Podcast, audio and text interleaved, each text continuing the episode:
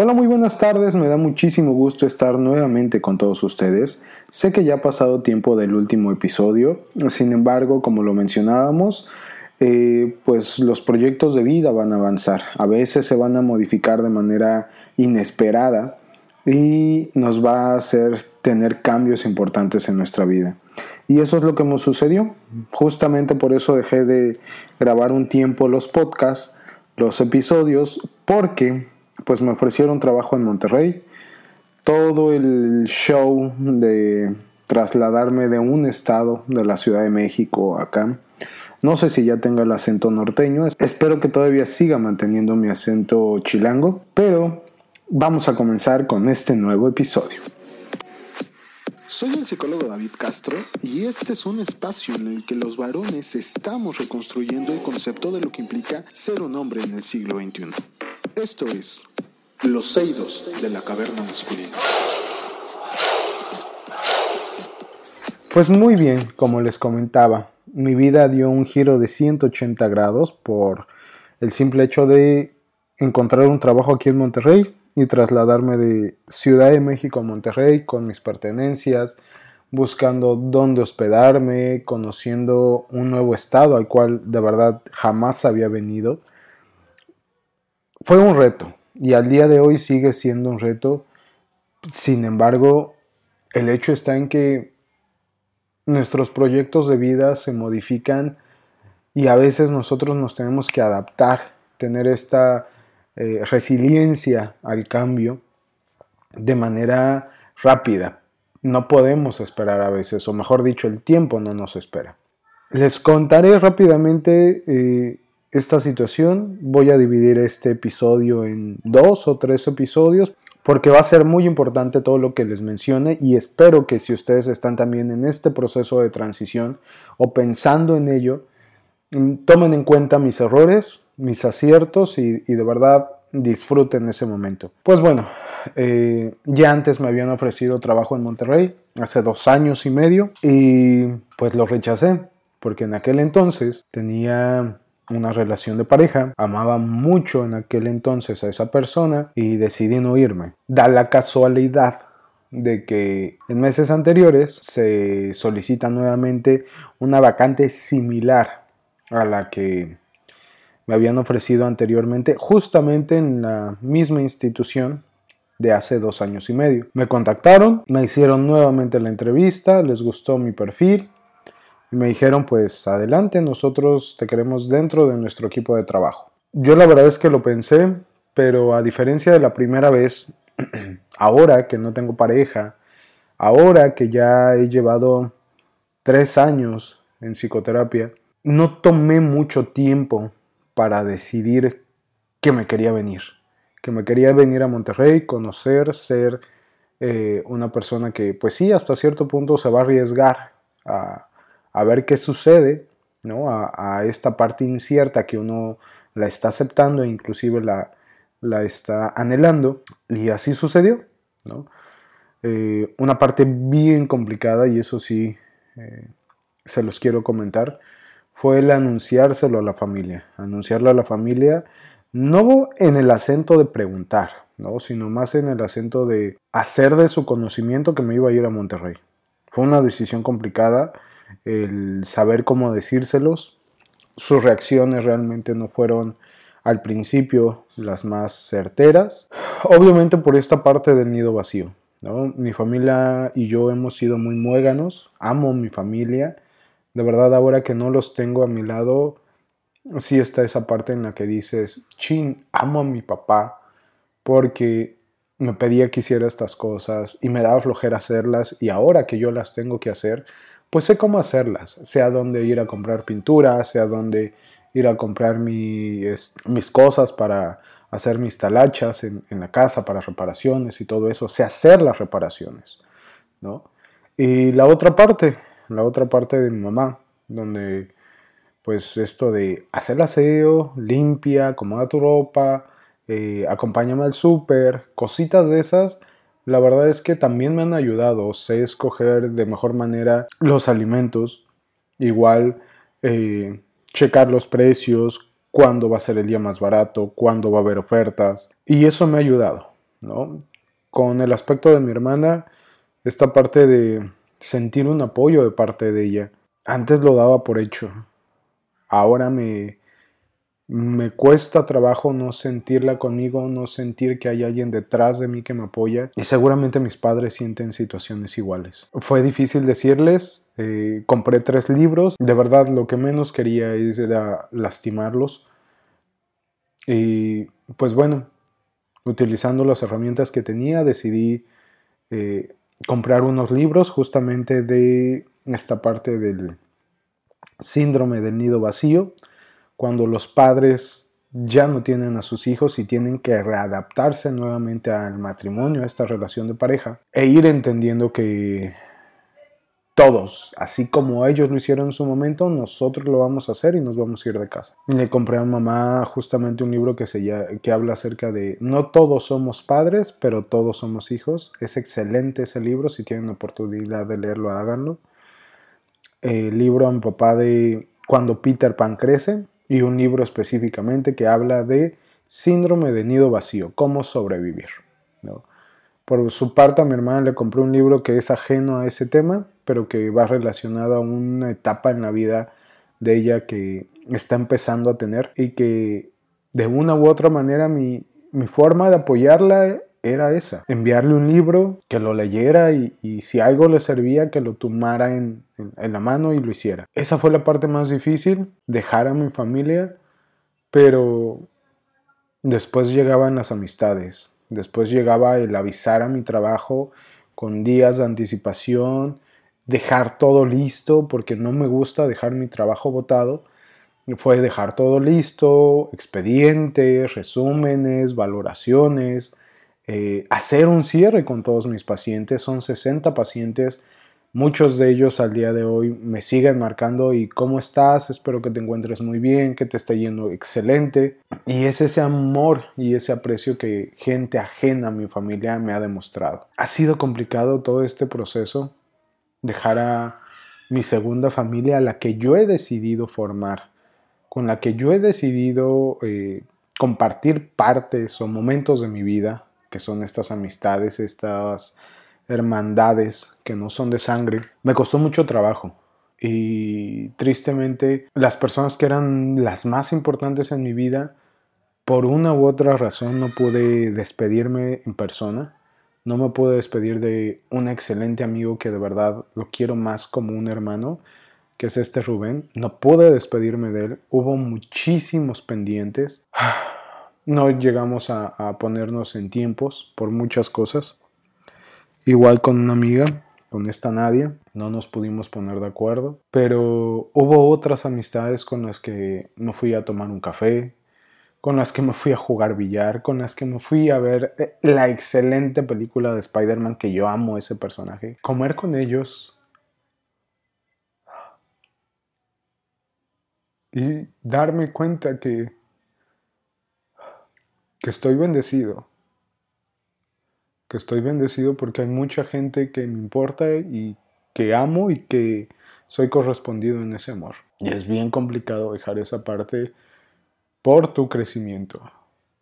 Y justamente era lo que más me pesaba y en algún momento ustedes lo sintieron o lo van a sentir o, o, justo lo están sintiendo. Dejar a la gente que amas para ponerte en primer lugar a ti y buscar una mejor oportunidad de vida, una mejor calidad de vida.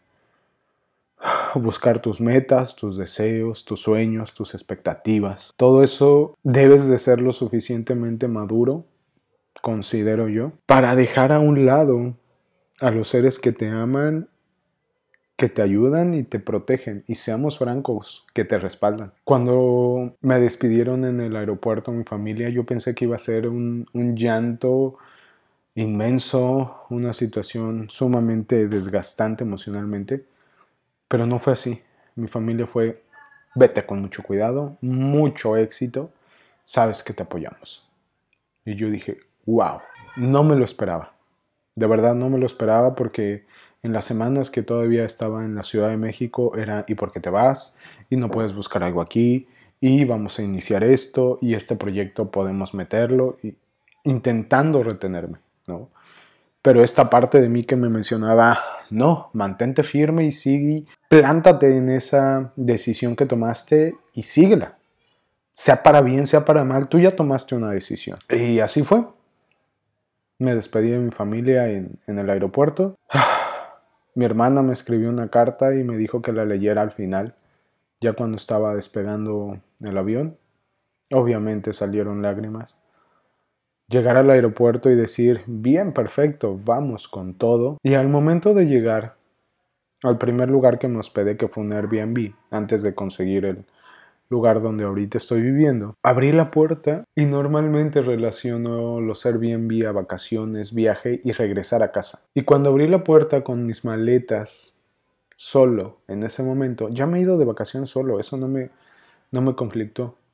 Me conflictó en que me di cuenta en ese momento que no iba a ver a mi familia en un tiempo relativamente largo, que estaba solo, que si no había que comer, era bronca mía que si no había gas era bronca mía, luz, agua, servicios, seguridad, si me ponía una chamarra era bronca mía porque me iba a enfermar y yo iba a ser el único que pagaría esos gastos. Y fue mi primer shock de realidad al venirme a otro estado y probar suerte. La verdad es que me fue difícil, no me sentí con ánimos en ese momento, me sentí muy cansado y lo único que hice fue sentarme en el sillón Después me acosté en él y me puse muy triste.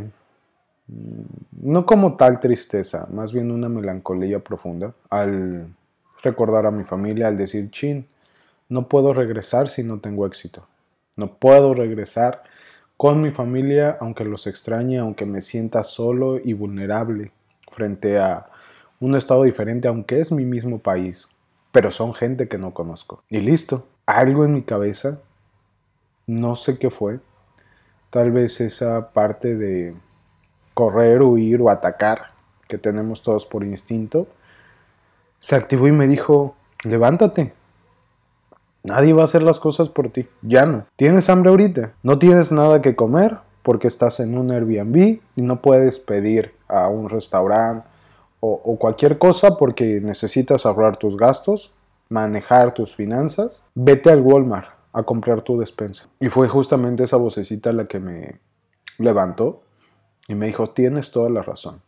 Me puse la chamarra, saqué mi cartera y las llaves y me fui a buscar un Walmart. Me fui a buscar un Walmart, me fui caminando. Estaba cansadísimo porque me tocó un Walmart que era de subida. Y al llegar ahí dije, quiero esto, se me antoja esto, mm, me voy a comprar esto. Ah, esto se ve divertido.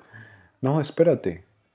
Necesitas administrar bien tu dinero porque no estás en otro lado donde alguien te pueda apoyar. Ni modo. Mis gustos no me los compré. Me compré literal solo lo básico para ah, una comida de dos días, tres días. Y al regresar a mi hospedaje me sentía igual de triste. La verdad es que no sabía cómo afrontar esa situación. Simplemente sabía que tenía que avanzar, pero no sabía qué más hacer. Por suerte tenía terapia ese día era lunes, mi terapeuta, hola, ¿cómo te encuentras? Bla, bla, bla. Le empecé a comentar toda esta situación y me dijo algo bien importante. Y de verdad, considero que, que de verdad es algo que deberíamos ir entendiendo todos, ¿no? independientemente de la situación. Me dice, bueno, te sientes así, es tu primer día en otro, en otro estado, solo. Dime, ¿cómo quieres recordar estos momentos que estás viviendo. Y yo, pues bien, no triste. Entonces, disfrútalo. Ok, terminé mi sesión. Empecé a prepararme la cena, cené sincronizadas, no tenía para otra cosa, cornflakes y leche. Y ahora que lo recuerdo, ahora que viene a mi mente, estoy contento por, e, por haber recordado ese momento y por haberlo disfrutado porque me senté a la mesa y fue la cena más simple, de verdad, más simple, pero también la más rica, porque dije, wow, qué padre, tengo mi libertad, tengo mi independencia de decidir qué voy a cenar. ¿En qué momento lo voy a cenar? ¿Qué voy a estar viendo en la tele mientras ceno? Y parecen tonterías, pero de verdad no entendemos el nivel de satisfacción si no lo vivimos. Y yo decía, ay, y se los decía a mis amigos, ay, es una cena. Ay, pero es que para mí es importante. Sí, pero es una cena. Y ahora de verdad les doy toda la razón. Es más que una cena. Es esa parte de ti que te permite decir, quiero, lo hago porque se me da la gana. Y tengo la capacidad y tengo las herramientas para hacerlo. Y así fue. Disfruté mucho esos días. Llegué al trabajo y aquí va la otra parte de los 360 grados. Yo atiendo normalmente adultos y adultos mayores en mis terapias. Pues ahora los pacientes eran niños con alteraciones severas, alteraciones psiquiátricas, y ni modo, tu giro de 360 grados. Y otro adicional, terapia. No terapia de lenguaje, no terapia de estimulación, una terapia que jamás había trabajado en mi vida, equinoterapia. Empezar a capacitarme, empezar a ir atendiendo a los pacientes de auxiliar. Obviamente no yo lo hacía, lo hacía alguien capacitado. Y sobre eso, sobre la marcha ir aprendiendo, viendo, estresándome, frustrándome, porque eh, lo que me dijeron mis compañeros de trabajo fue, ¿no tienes unos zapatos más feos? Y dentro de mí, ¿qué? ¿Me estás hablando con sarcasmo? Mis zapatos eran pues relativamente nuevos. Me dicen, es que vamos a estar con los caballos y pues se te van a hacer bien feos, se te van a echar a perder. Consíguete unas botas. Por suerte, me traje solamente un par de botas. Y eran las que más me gustaban. Ni modo, aguántate. Dije, pues ni modo, que se echan a perder las únicas botas que me gustaban que tengo aquí. Y con eso empecé mis días y otro giro de, de 180 grados. Se los voy a comentar brevemente. Tal parece que no solamente se un terapeuta, se fueron tres. Y aparte otra persona de, de la misma institución. Y me empezaron a saltar cosas. Y empecé a ser más observador. Ver esos chistes, tal vez en doble sentido, tal vez indirectas, que hacían mis compañeros de trabajo sobre el mismo trabajo. Y valga mi sorpresa, aparte, que el lugar que renté, al llegar, me habían dicho que me lo iban a dejar limpio, listo para que entrar. Iba a tener una cama matrimonial y una estufa. Me faltaba el refri, salita, televisión y demás este, cosas que no son tan necesarias. Llego, la casa hecho un asco, calcetines de los antiguos dueños tirados en el suelo, botes de basura llenos de basura, el piso lleno de polvo, botellas de cerveza, la estufa hecha un asco, solamente le sirven dos parrillas, no hay gas, el baño no sirve, no hay regadera, el lavabo del baño no tiene llaves, no hay agua dentro de la casa, solamente hay una llave en el patio de la casa y pues la zona es una zona popular. No es por hablar mal, pero no estoy acostumbrado a, vivir en unas condiciones así. Dije, bueno, está bien. Me molesté muchísimo del baño, por supuesto. Dije, ¿cómo me voy a bañar mañana para ir al trabajo? Me siento en la cama. La cama, el colchón está para tirarse. Ni modo, no hay cobijas. Hay que ir a comprar. No hay despensa. Hay que ir a ver qué cena. Fui a comprar cobijas, sábanas y me dormí. Me dormí en un en un cuarto sucio, lleno de polvo, telarañas, basura tirada. La casa está en obra negra, ya se imaginarán. Y éntrale, así sin más. Y algo bien curioso que me salió el primer, mi primera mañana. Cambié chapas, porque eso sí me permitieron cambiar chapas. Y la puerta del zaguán, su única forma de cerrarse es con un candado y una cadena. Y se escucha cañón cuando abres el zaguán. Pues, ¿qué creen?